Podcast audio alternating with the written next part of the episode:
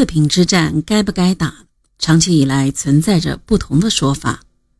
这里主要涉及到对当时东北和战争形势的判断，东北敌我力量的估计是否存在着失误。如大将黄克诚一直坚持四平保卫战是不该打的，他还曾当面向毛泽东提出过。黄克诚自述当中是这样记载的。四平战役时，我连续给林彪发去好几封电报，建议他从四平撤退，但林彪既不回电，也不撤兵。于是，我于五月十二日给中央发了陈文电，就四平保卫战提出了我的意见，但始终未见中央回音。直到一九五九年庐山会议期间，一天。毛泽东约我和周小舟、周慧、李瑞四人到他驻地，我们边谈边争论问题。当谈到四平保卫战的情况时，毛泽东问我：“难道四平保卫战打错了？”我说：“开始敌人向四平推进，我们打他一下子，以阻敌前进，这并不错。”但后来，在敌人集结重兵寻我主力决战的情况之下，我们就不应该固守四平了。毛泽东说：“固守四平，当时是我决定的。”我说：“是你决定的，也是不对的。”毛泽东说：“那就让历史和后人去评说吧。”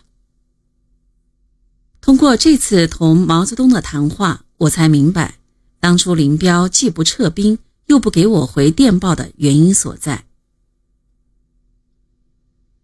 黄克诚的回忆说明，四平之战，毛泽东有毛泽东的考虑，林彪有林彪的想法，他们在四平作战上有着不同意见，主要在他们所处的地位不同，看问题的角度不一样。比如，毛泽东更多是从全国战略角度来看东北问题，在核战未定的时候，采取针锋相对、寸土必争方针是正确的，不能由此认为这一方针是错误的。而林彪更多的是从东北战区的情况出发，从军事角度去看待核战问题。全国停战协定签订后。国内和平呼声很高，毛泽东认为，由于我党的坚决斗争，通过上党战役、平汉战役和绥远战役的胜利，迫使国民党签订了停战协定。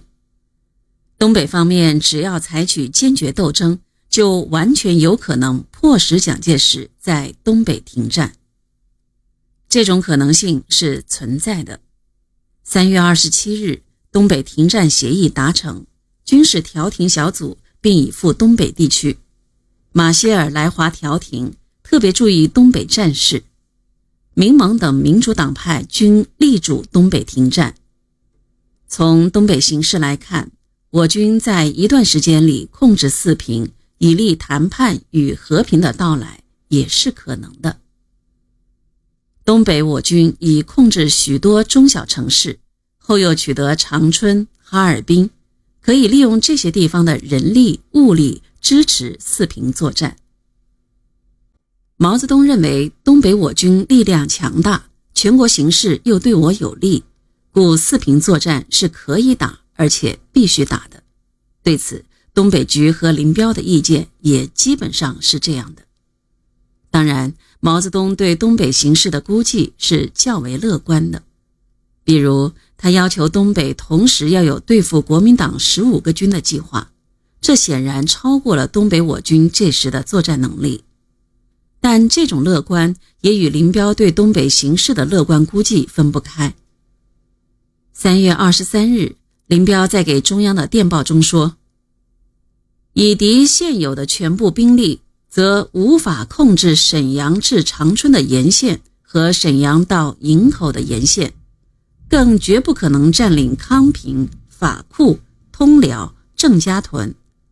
敌即令现再增加两三个军，亦只能打通营口和长春，仍然难于控制康平、法库、通辽、郑家屯，因此东北绝对多的地区和大半数以上的人口，即令国民党继续进攻的条件下，我仍能控制。